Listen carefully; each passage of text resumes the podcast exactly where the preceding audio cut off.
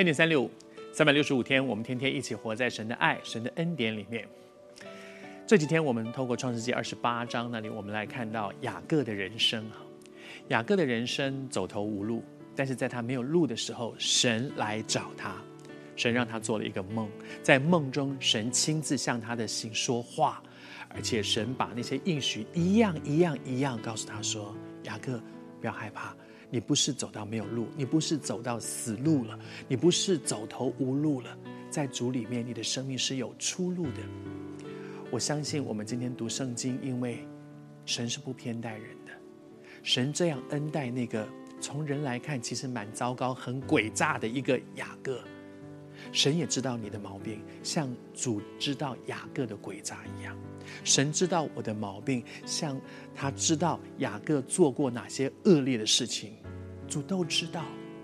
但是主仍然恩待你和我，在上帝的恩典当中，谢谢主，回应神吧，跟主说：主，我在这里，我需要你，谢谢你，我站不起来，你伸手把我扶起来，我找不到回家的路，谢谢主，你伸手带我归回。神就是这样爱你，回应神。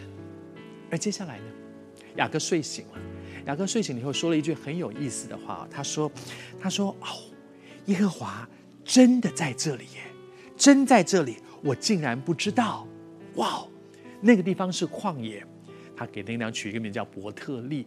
伯特利是神的殿。他说：哇，这里是神的殿哎，神真的在这里耶。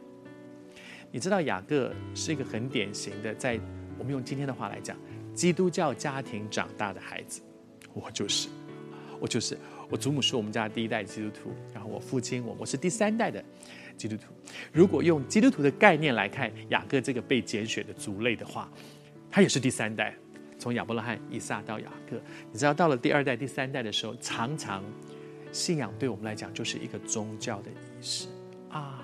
有啦，圣经故事我知道很多，从小去主日学听过很多圣经的故事，通通都知道，好像雅各一样，什么都知道，但是都只停留在知道里面。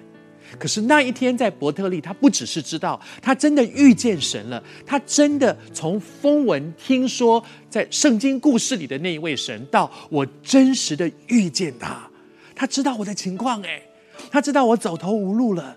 他向我说话耶，他告诉我他要与我同在耶，他跟我讲说他负责去完成他对我的应许。你知道那些事情对雅各是多么的真实，以至于他睡醒过来之后，他说：“神是真的耶，神真的在这里耶。”你也正遇到你生命当中的一些很深的苦难、很很大的难处、很大的挫折，让你很懊悔的事情。你知道，这未必不是好事。因为透过这些，你会真的遇见神，你会真的经历神，你会发现我不可靠，我靠我自己搞了半天都不行，都是失败，都是白忙一场的。